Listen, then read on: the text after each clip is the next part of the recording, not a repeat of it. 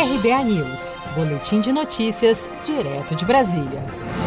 O plenário do Senado deverá votar nesta terça-feira o congelamento de preço de medicamentos e de planos de saúde durante a pandemia do novo coronavírus. O autor da medida, senador Eduardo Braga, do MDB do Amazonas, argumenta que muitos trabalhadores perderam emprego e a renda nesse período.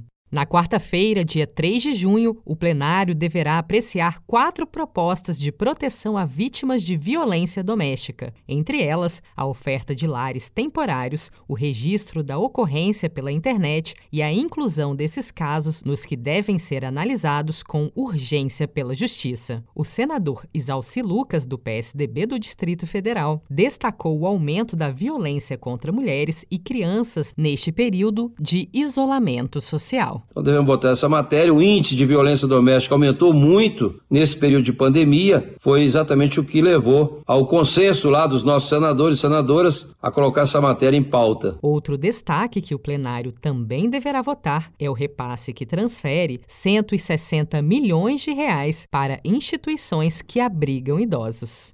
Com produção de Gisele Monteiro, de Brasília, Daniele Vaz.